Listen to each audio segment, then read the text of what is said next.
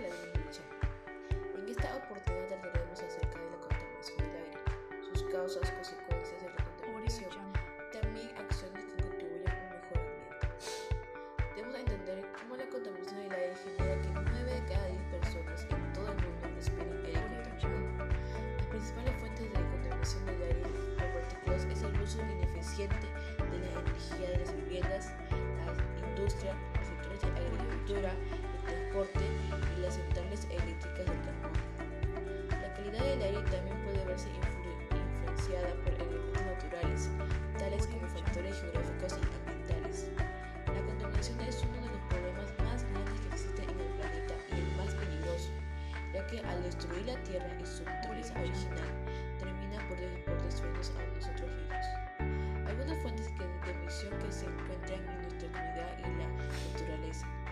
Son fuentes fijas, fuentes de emisión que no se trasladan tales como chimeneas, industrias, fogatas. Fuentes móviles, fuentes de emisión que pueden trasladarse con facilidad emitiendo contaminantes durante su recorrido como camiones, aviones, etc. Fuentes naturales son aquellas que no provienen directamente de actividades humanas y son emitidas por los fenómenos, como la emisión de, dióxido de carbono por los bosques o cultivos, u otros gases que se emiten en los volcanes, manantiales de aguas sulfurosas, entre otros. Los, los, los, contaminantes gaseosos más comunes son el dióxido, dióxido de carbono, el monóxido, el monóxido de carbono, los hidrocarburos, los óxidos de nitrógeno, los óxidos de azufre y el ozono que se encuentran en fuentes fijas, móviles, naturales y pueden causar una concentración elevada de gases contaminantes. Pueden producirse enfermedades respiratorias e incluso la muerte a los seres vivos de la zona. Dos efectos de la, de la acumulación de estos gases en la atmósfera son el agujero de ozono, efecto invernadero y la ex exposición a altos niveles de contaminación del aire. Puede causar una variedad de, resultados adversos para la salud aumentan el riesgo de, infecciones re, re, respiratorias, enfermedades cardíacas, derrames cerebrales, cáncer del pulmón, las cuales afectan en mayor proporción a población vulnerable, niños y adultos mayores. La calidad del aire se basa en el cumplimiento de los estándares de calidad ambiental del aire, que establecen niveles objetivos para la presencia de contaminación en el aire de modo que, al mantenerse bajo estos niveles, no presenten riesgos a la salud de la población ni el ambiente. Al nosotros exponer un elemento metal al oxígeno, obtendremos un óxido, así como dióxido, dióxido de hierro o monóxido, o monóxido de hierro. Incluso hay sustancias que aceleran esas ox oxidaciones y algunas hasta la retrasan. Pero al nosotros expulsar esto al ambiente podemos afectar la calidad del aire. Uno de los principales problemas debido a los contaminantes de origen humano es la debilitación de la capa de ozono. Esto ocurre cuando los clorofluorcarbonos llegan a la atmósfera, se rompen y producen un monóxido de cloro al cual al, reaccionar con el ozono le quita un átomo de oxígeno, un, átomo de oxígeno y convirtiéndolo en una molécula de oxígeno, al cual no sirve para filtrar los rayos ultravioletas. La radiación ultravioleta es una parte de la energía que emite el Sol, de forma que de forma de energía radiante, la cual la emite en todas direcciones. La, la, radiación ultravioleta es una banda de la radiación solar de color violeta y esta se, se divide en tres bandas.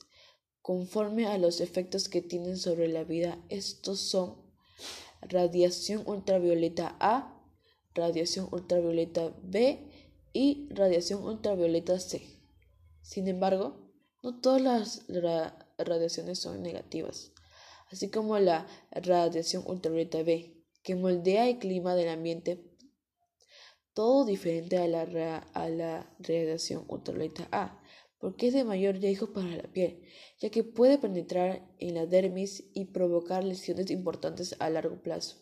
Entonces, la contaminación del aire hace que la capa de ozono se vaya debilitando. Por ende, más del 10% de los rayos ultravioletas llegan a la superficie y con más intensidad. Pueden contraer diferentes enfermedades a la piel. Por eso hay acciones que emiten de manera negativa a la calidad del aire como la quema de basura. Esto perjudica porque generan humos que afectan el sistema respiratorio y contribuyen al efecto invernadero. Y también existen acciones que impactan de manera positiva a la calidad del aire, así como el sembrar árboles o plantas. Esto beneficia ya que tendríamos más áreas verdes y ayudaría a que el aire esté más sano. ¿Se me dejó entender? Bueno, sigamos. Aproximadamente 3.8 millones de personas mueren prematuramente cada año por la contaminación del aire doméstico. El 18% de las muertes se debe a accidentes cerebrovasculares, el 27% a cardiopatías isquémicas, el 20% a la enfermedad pulmonar obstructiva crónica, el 8% al cáncer del pulmón, el 27% a la neumonía. Dos, nos hemos dado cuenta que el, que el Perú presenta el área más contaminado con el 23.3 microgramos por metro cúbicos. Esta contaminación afecta al derecho de una buena salud y vida, ya que las PM2,5 pueden viajar profundamente en los pulmones y penetrando en el aparato respiratorio y eso afecta a la salud. Sigamos. Los residuos son materiales desechos que no que por lo general carecen de valor económico para el, para el común de las personas y se les conoce colonialmente como basura. Hemos identificado que nuestro departamento en el año 2019 tiene mayor generación de residuos por persona que es de 0,56, comparando con el promedio durante los años 2015 al 2018, de que es de 0,52. También que Loreto tiene el mayor porcentaje de, generación de residuos sólidos, que es de 4,9%, comparando con de Ancash 4,3% y de Pasco 2,9%. Ante este problema, propongo acciones que, que disminuir la generación de basura como reciclar la basura, separar y organizar correctamente la basura, llevar bolsas de tela en vez de, de, de que un bolso de plástico al, comparar, al, al comprar, reciclar o reutilizar lo que íbamos a tirar, usar las cajeras de los alimentos que vamos a botar como abono para sembrar. Gracias a, todo esto pude identificar que mi familia producimos por, por persona 4,3 4,43 kilogramos de residuos sólidos por día. Y en un año producimos un total de 156,45 kilogramos de residuos sólidos. Esto lo podríamos reducir separando y reciclando la basura reutilizando y reduciendo el uso, el uso de plástico y así estaríamos contribuyendo al bienestar del ambiente.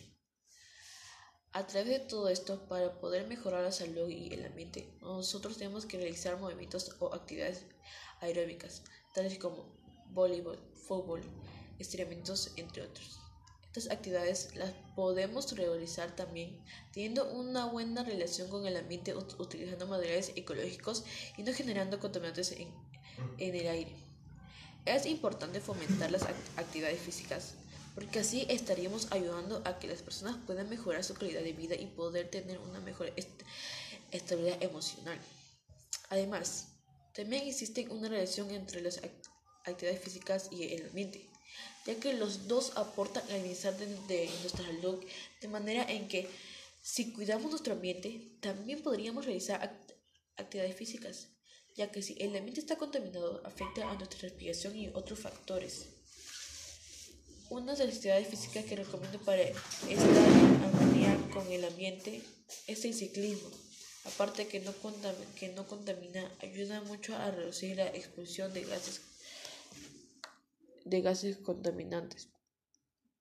A través de esta contaminación hemos notado hemos tenido como un limbo de emociones y reacciones. Por eso es importante a reconocer nuestras emociones.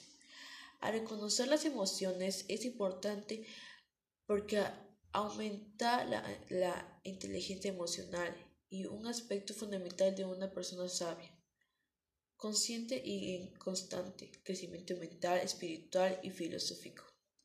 Por ello, es importante y necesario que derribemos las paredes autoimpuestas que no dejan salir nuestras emociones. También a reconocer y controlar nuestras emociones nos ayudará a resolver situaciones que no causen las siguientes emociones negativas. Miedo, tristeza, ira, nerviosismo, frustración. Positivas. Alegría, amor, armonía, entusiasmo, cariño, sorpresa, esperanza. Es necesario lograr un dominio, adecuado de las emociones por medio de un aprendizaje emocional que debe iniciar desde la infancia en un ambiente familiar de, cariño y efectos.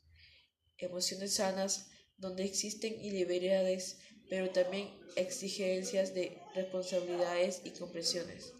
A esto también nos pueden ayudar la empatía y la asertividad ya que nos ayuda a mantenernos en un punto estable. Si no, si no te gustaría estar en esa posición donde eres abusado de, de la mejor decisión, sería no abusar de las demás personas. Y es igual con el sentimiento de enojo y lo, y lo que les generamos a las personas donde descargamos nuestros enojos. Nos ayuda a entender cómo sería estar en la situación negativa y tratar de moderar nuestros comportamientos para que exista un mejor una mejor convivencia.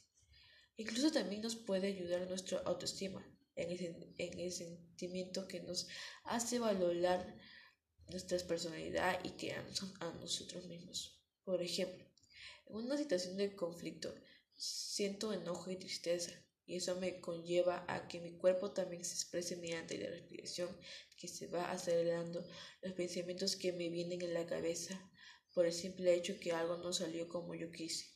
Pero, pero con la persona que está en la situación me pongo a pensar y a reflexionar y sentir empatía. Pienso que no todo debe salir como quiero. Hay veces que las cosas se complican. La reflexión también implica un poco a la autoestima ya que me pongo a pensar si a mí me gustaría lo que me hicieran, ya que me sentiría triste y dudaría de lo que soy. Y eso afecta por eso es muy y eso afecta por eso es muy importante regular nuestras emociones y aprender a querernos también el autoestima es la valoración percepción juicio o positivo o negativo que una persona hace a sí misma en función de la evaluación de sus pensamientos, sentimientos y comentarios. Por otro lado, el control de las emociones a las que una persona se puede ver expuesta en su día a día y que generan respuestas por parte del cuerpo hacia ellas. Estos dos, estos dos temas contribuyen mucho al bienestar emocional. De manera en que si nosotros tenemos un autoestima sana, somos capaces de, sentirnos bien con nosotros mismos y valorarnos como personas. Incluso cuando logramos controlarnos, controlarnos, podemos evitar situaciones que lastimen a los demás y controlar nuestros impulsos y energías. Y mejorar el ambiente de nosotros, y mejorar el ambiente de nosotros, de nuestro entorno y de los que nos rodean. Una de las acciones que propongo para mejorar nuestra autoestima es el control de las acciones a fin de lograr el, bienestar emocional. Reconocer lo bueno de nosotros mismos, realizar ejercicios que nos relajan, disfrutar cada momento de nuestra vida, sonreír más o ser más positivos, realizar cosas nuevas, vencer nuestros miedos. Con todo lo mencionado, estoy segura que tú te hayas dado cuenta de lo tan importante que, nuestro, que, es nuestro, nuestro ambiente para nuestra vida, a la calidad de, nuestro entorno. Finalmente, te invito a realizar algunas acciones que propuse para mejorar nuestra calidad de aire y nuestro bienestar emocional. Gracias por permitirme llegar a ti y recuerda, todas y todos juntos para el bien y para el cuidado de la casa común. Todos, todos podemos aportar nuestro granito de arena para poder tener una vida sana y agradable.